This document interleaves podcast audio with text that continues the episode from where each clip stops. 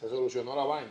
Ellos buscaron una cámara, cambiaron la cámara mala, tuve que yo que prestarle un celular que sirviera y ahí están funcionando ya. Porque la gente no se lo puede. Ustedes me están grabando yo hablando. Esa es la vagabundería de ustedes entonces. Yo un relajo.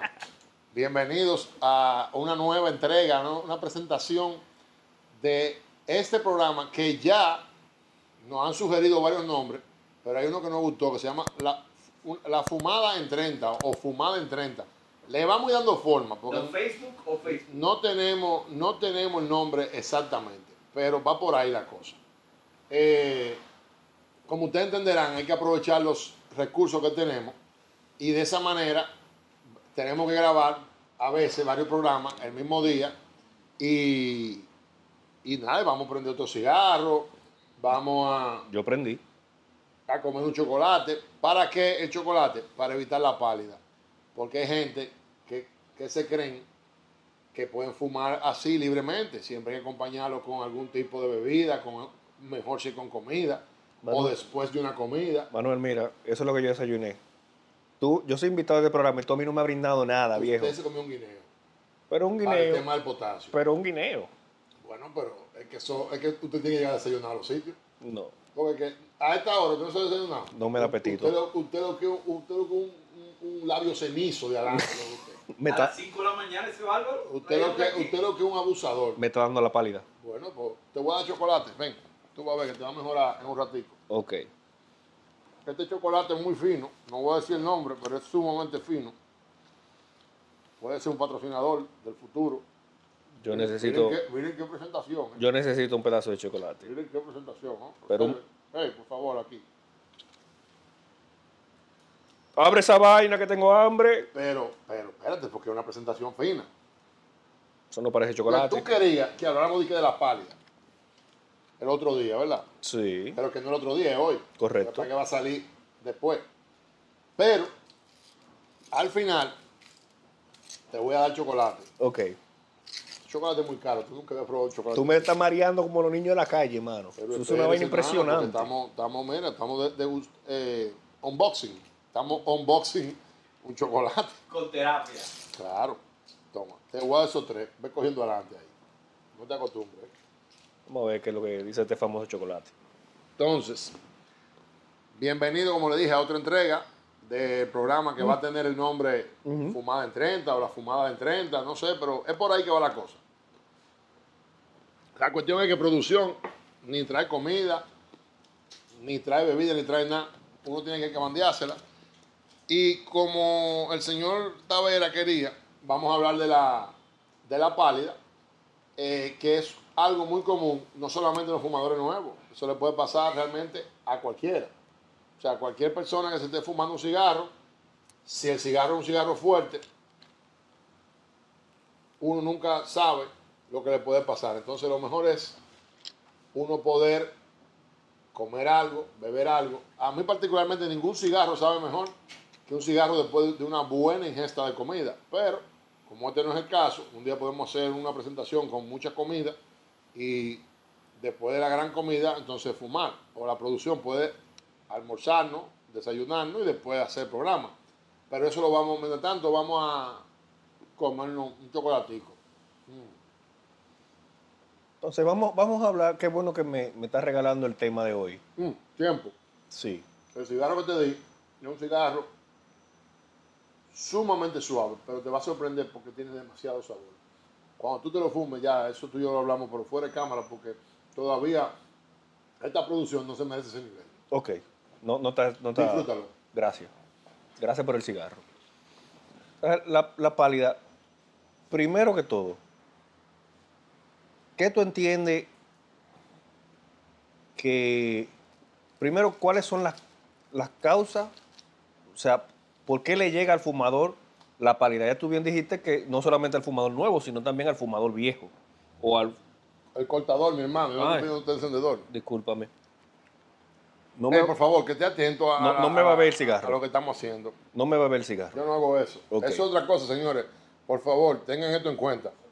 Si usted va a fumar, con, con- eh, si usted va a, cortar con un co- co- cortador que no es el suyo, no va a haber cigarro primero. Usted simplemente corta y después usted hace el proceso que usted quiera. Si es con su cortador, haga lo que usted quiera. Pero como este cortador es prestado, yo no puedo llevarme el cigarro a la boca antes de cortar, porque por aquí se transmiten enfermedades y cosas. ¿Qué pasa? Ángel, están haciendo señas, no sé. Ponte atento. Coronavirus. No, ni siquiera tiene que ver con coronavirus, te, te, te pones una boquilla increíble. ¿Tú imaginas tú con una boquilla? No, a mí nunca, a mí nunca me ha dado eso. Bueno, tío, no te ha dado porque tú te cuidas, es lo correcto.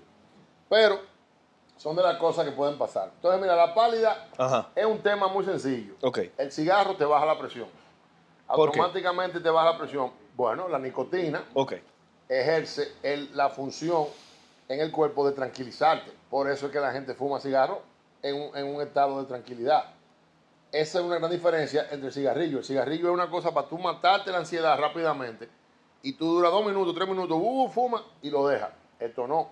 Esto es un espacio en el que tú te vas a sentar, vas a disfrutar, vas a fumar, vas a conversar, vas a beberte un trago, vas a beberte un café, vas a comerte una picadera y tú vas a disfrutar ese momento. Entonces, ¿qué pasa? Cuando ese rush de nicotina te entra en el cuerpo, eh, pueden pasar muchísimas cosas. Eh, si usted arranca el día fumando y no se ha desayunado bien, no tiene en la barriga, esa saliva que está cargada de todos los, elementos que tiene el producto, va a tu barriga directamente y eso, es catastrófico. Entonces eso es algo que tenemos siempre que evitar. ¿Por qué? Porque la pálida, como usted acaba de mencionar, te baja la presión, sudoraciones frías, liberaciones de esfínteres en casos extremos. El que no entiende, que busque un libro.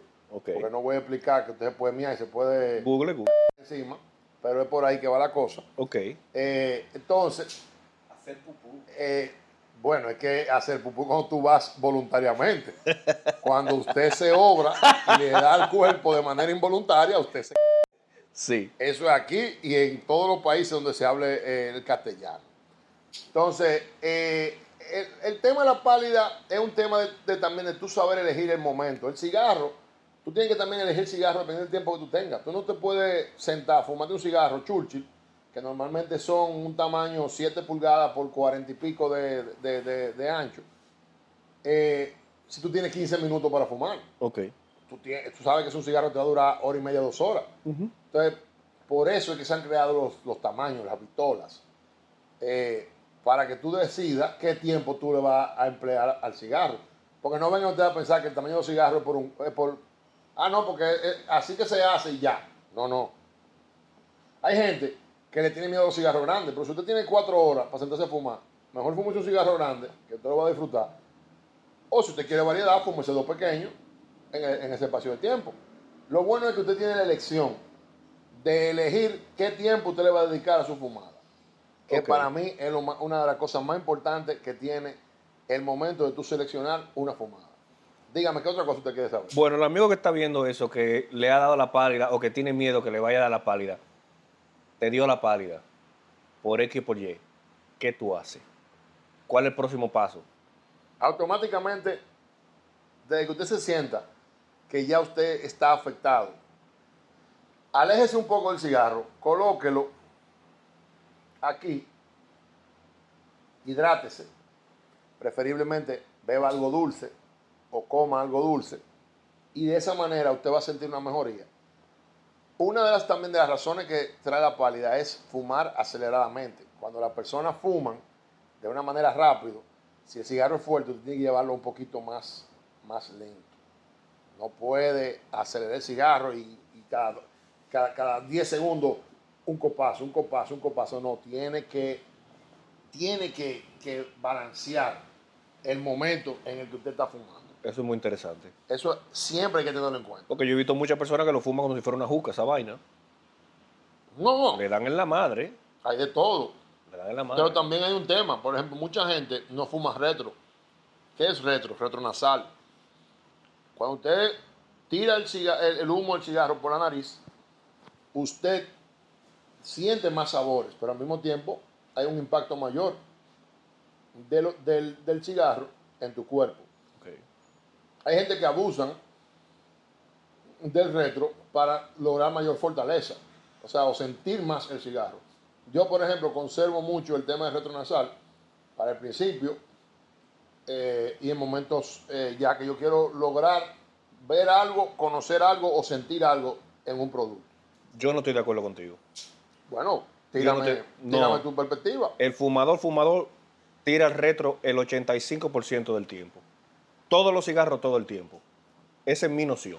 Yo te lo respeto eso, pero no lo comparto. ¿Por qué? Porque ¿Tú, crees que el que está haciendo los cigarros, ese rolador, ese, ese máster que está ahí, te tira, dura todo el tiempo, sacrifican todo el tiempo, todo el dinero para que tú te fumes un cigarro por la boca? ¿Tú realmente crees eso? ¿Tú entiendes que la noción que tú vas a percibir de un cigarro por la boca puede llegar a un 10%? no todo el mundo tiene la misma capacidad de análisis que a lo mejor tú tienes de un, de un producto. de- o sea, ya cuando digo un producto me refiero al cigarro como producto terminado. Eh, ahí ya viene acompañado de lo que tú quieras sentir. Hay personas que son muy aromáticas, hay personas que son muy de sabores. Ok. Acuérdate que aunque tú lo tiras por la nariz, eso no refleja el, el aroma, sino el sabor. Oye, qué cosa más rara. Tú lo tiras por la nariz, pero eso no te despierta el aroma. El aroma tú lo aprecias directamente cuando ya el humo que sale de tu boca o de tu nariz, tú lo, lo hueles. Sí. Entonces, eso va a depender de cómo tú disfrutes tu fumada. Ahí yo te digo, tú dices un 85%, yo te diría que cuando yo quiero crear una reacción en mi, en- en- en mi cuerpo, lo tiro por la nariz. Ok. Entonces ya es una decisión propia de cada fumador. Ok. Una percepción. Claro. Entonces, la pálida viene, ya hablamos del el mal comer o, o la barriga vacía o que está fumando y el sol, el clima, la humedad. Pero te voy a hacer una pregunta y quiero que me la responda con honestidad. ¿Qué tanto influye un cigarro, quizá con una hoja que no esté curada, quizá con una hoja que no tenga las condiciones adecuadas para venderse? No necesariamente una hoja que no sea premium, porque hay mercado para todo Claro.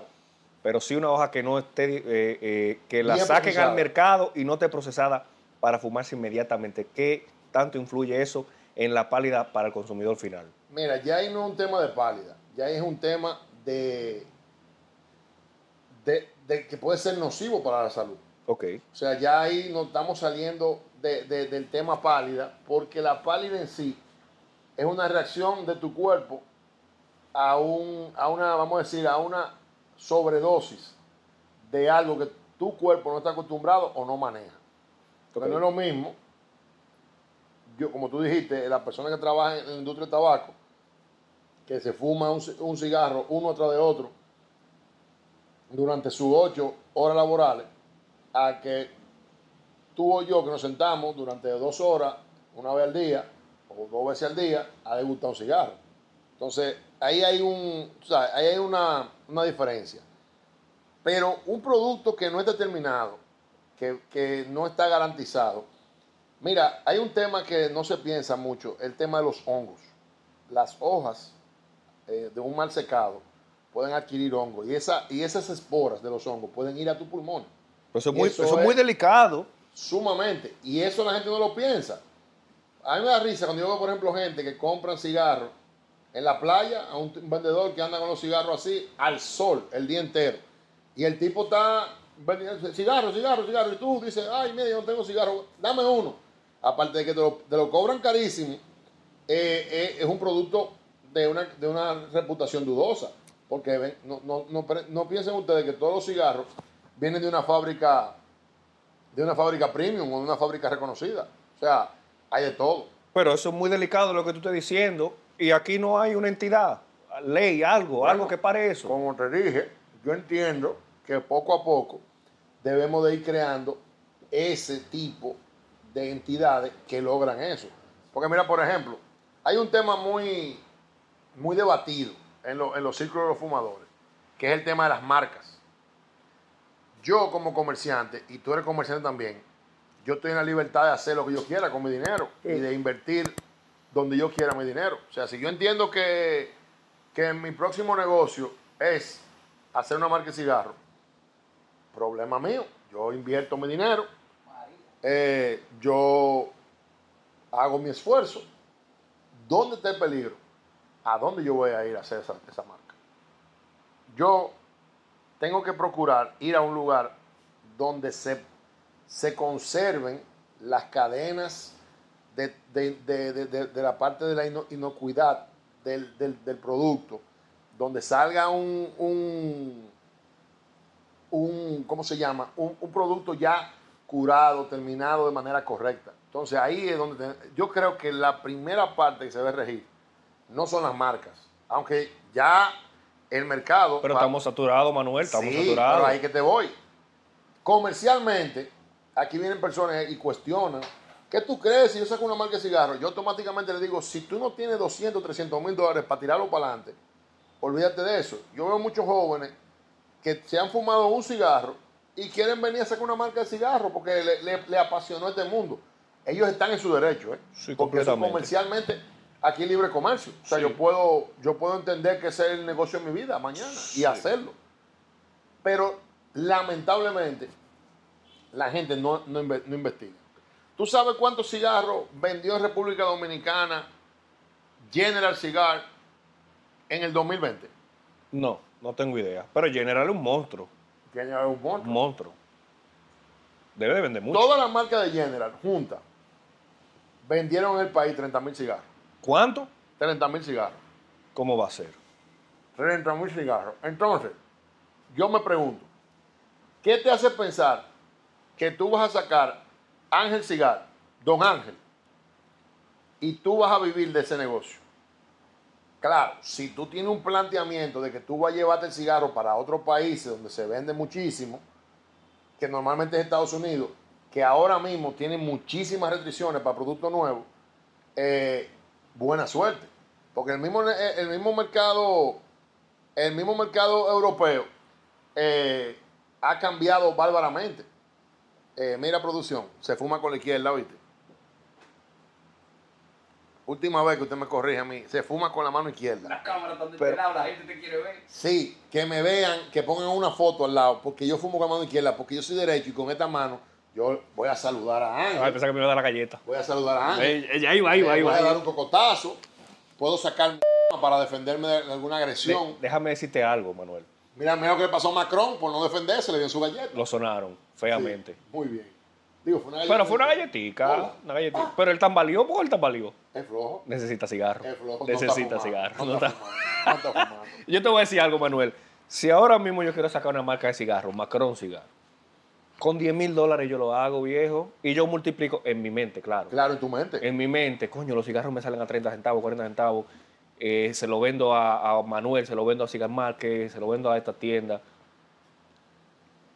¿Por qué el futuro empresario de cigarro, que quizás está viendo este programa, por qué ellos entienden, o sea, de dónde les sale esa, ese morbo y esa falsa ilusión de que ellos pueden resolver con medio millón de pesos o un millón de pesos y creen que van a doblar ese dinero así? Porque ellos calcularon precio, costo, inmediatamente.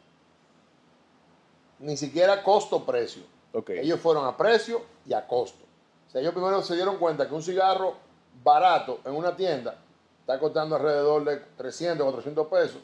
Ellos fueron a una fábrica, le dijeron que- que un cigarro ellos se lo vendían en 200 pesos. Ellos hicieron un cálculo rápido, dijeron, ah, pam, pam, yo se lo vendo a fulano en, en 250, en 300, yo me gano 100, él se gana 100, estamos todos felices, yo soy millonario.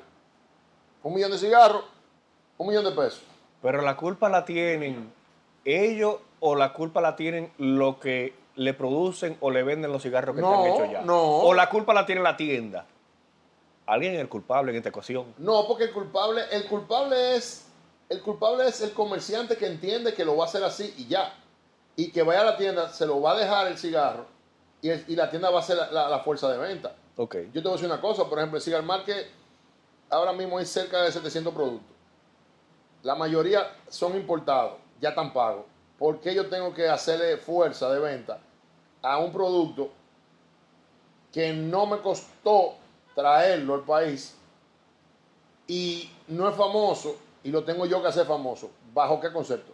Y no solo eso. ¿Dónde está la garantía?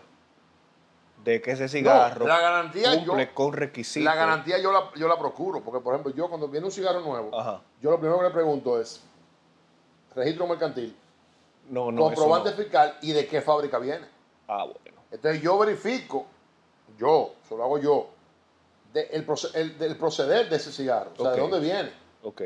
Pero no todo el mundo lo hace. Incluso mucha gente nueva, yo tengo una, cosa, una tienda amiga, Cigar World, tiene años que no tienen un producto nuevo.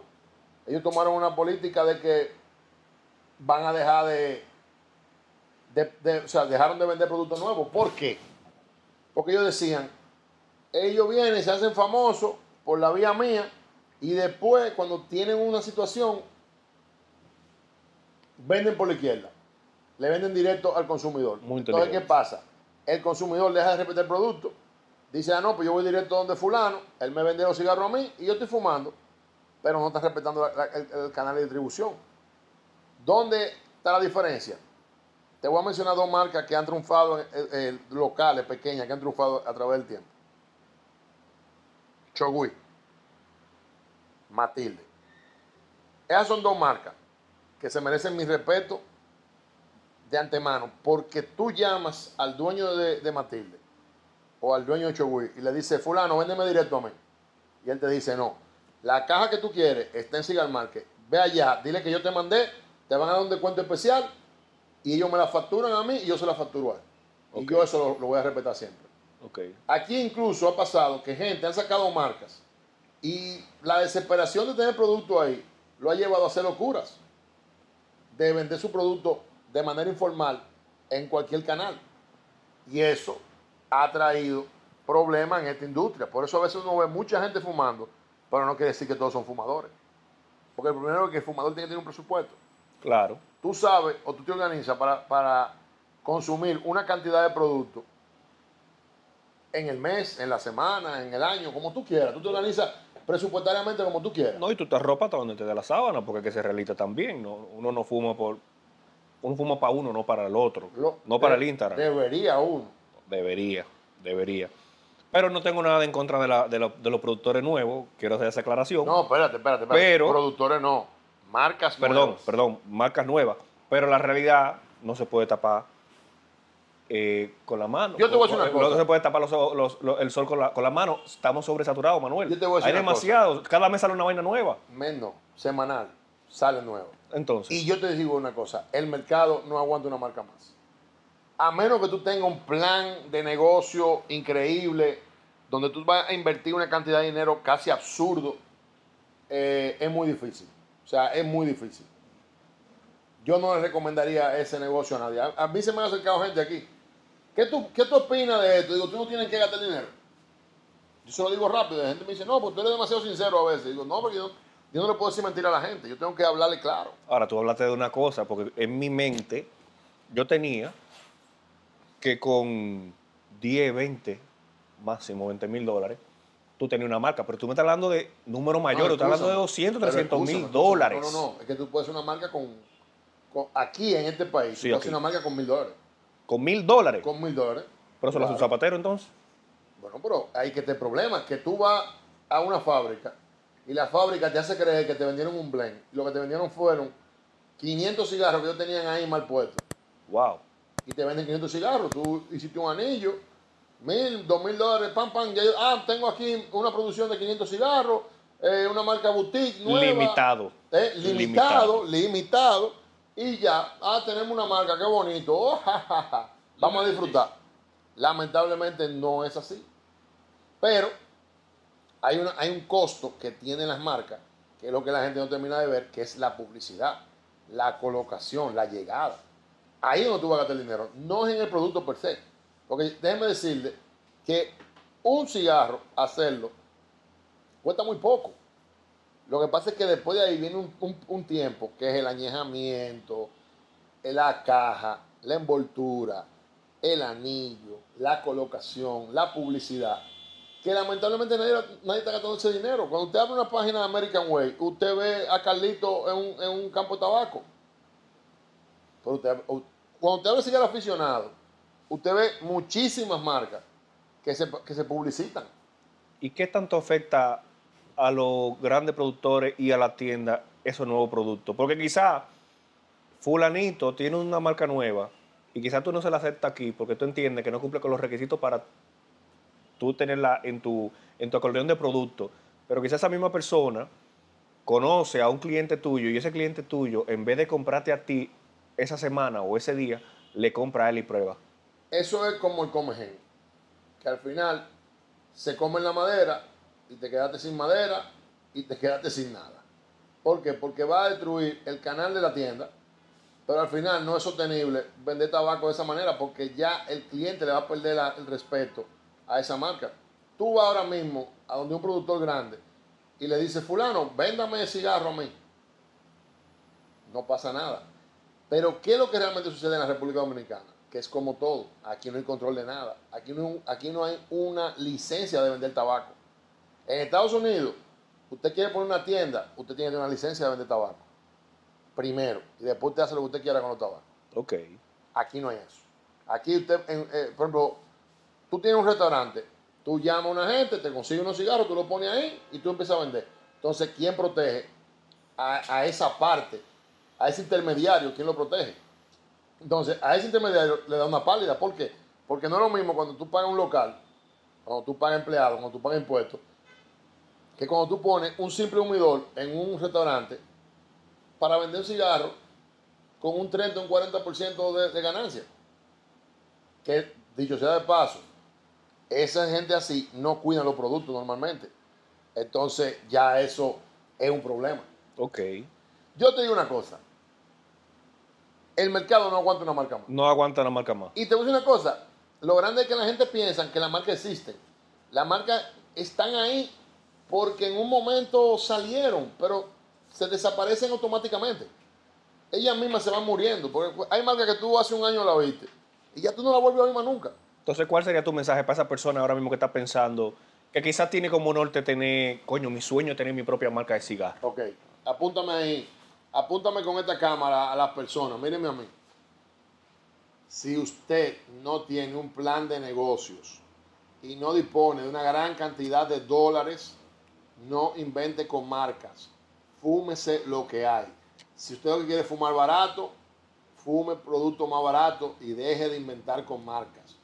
Eso no funciona.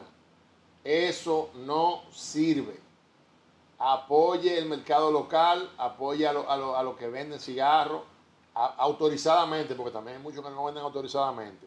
Ese es mi consejo. Ya, quítame esa cámara. ¿Entendiste? Ya yo entendí. Tú lo entendiste también. Yo, yo estaba Ok. pensando en sacar una marca y ya te entendí, te cogí el mensaje. Sí, la barba. La barba cigarro. No, Pero ya, hay. está, ya se está. No, es para que te demanden. Bueno, señores, miren, eh, esta fue nuestra última entrega, digo, bueno, nuestra más reciente entrega, porque van a haber más. Eh, esperamos eh, que sigan apareciendo patrocinadores, esperando que sigan apareciendo eh, personas que quieran que nuestras ideas y nuestros comentarios sigan llegando. Ángel, dile algo a la gente ¿Qué, ahí. qué- qué te gustaría? Me gustaría que para la próxima fumada de 30 minutos, el tema lo elijan, eh, el- lo elija el público. ¿Qué te parece eso? Vamos a someter que la gente no escriba Sí. o cualquiera de nuestras redes sociales, Instagram. No, y, que participen, quizás digan, concho, le mira, Manuel, tú estás hablando de disparate, quizás no es así, quizás No, no, no, sí puede ojalá, triunfar ojalá, una marca. ojalá y puedan, e incluso los que se atrevan pueden venir y sentarse aquí con nosotros. Eso estaría chulísimo. Porque te voy a decir una cosa, Chogui, No, no sería Cho- tan chulo. Chogui- Chogui no, no creo que haya buscado 200, 300 mil dólares y Chogui triunfó. Entonces, ¿cuál fue el secreto de Chogui? ¿Cuál fue el secreto de Chogui? Claro, yo te lo puedo decir. Él respetó los canales de distribución desde el día uno. Ok, Y entonces él supo hacer de tripa corazón. ok. ¿Qué le pasó a Chowil? Cayó en gracia, donde una de las personas más reconocidas del mercado, del- de la industria, y ya eso es una publicidad que él no tuvo que pagar, que la ganó con su calidad. Ok. Hay productos, a lo mejor han habido productos mejores que, lo- que el de él, pero él supo cómo meter el agua al coco. Lamentablemente, esa es la suerte que muchos tienen, la- otros no la tienen, pero yo siempre me he dado cuenta que la suerte encuentra a uno trabajando. Correcto. Entonces, No te, va, a- nada. no te va a encontrar en tu cama. Tú No, nunca no, te vas a sacar la loto jugarla. no, nunca, nadie. Y yo, mira, que yo hago cálculos, yo nunca juego a la loto, yo hago cálculos. Si yo me gano la loto, yo voy a hacer. Y no la Y juegas. créeme que lo último que haría es sacar una marca de cigarro. Si. Señores, a- a- eh, por favor, Sometan sus ideas. sometan sus ideas porque Estamos aquí. no- nos gustaría eso. Y una cosa, la fumada en 30. Pero si se pasa 31, 32, producción. Y si son 29, también se va a quedar así. Pa' carajo. Porque yo no voy a vivir con ese estrés. Pa' carajo. Así que ya ustedes saben, nos vemos pronto y. Vamos a comprar una chicharra. No, no, mire, si me ponen chicharra me voy, me voy. Pasen buenas. Bye bye.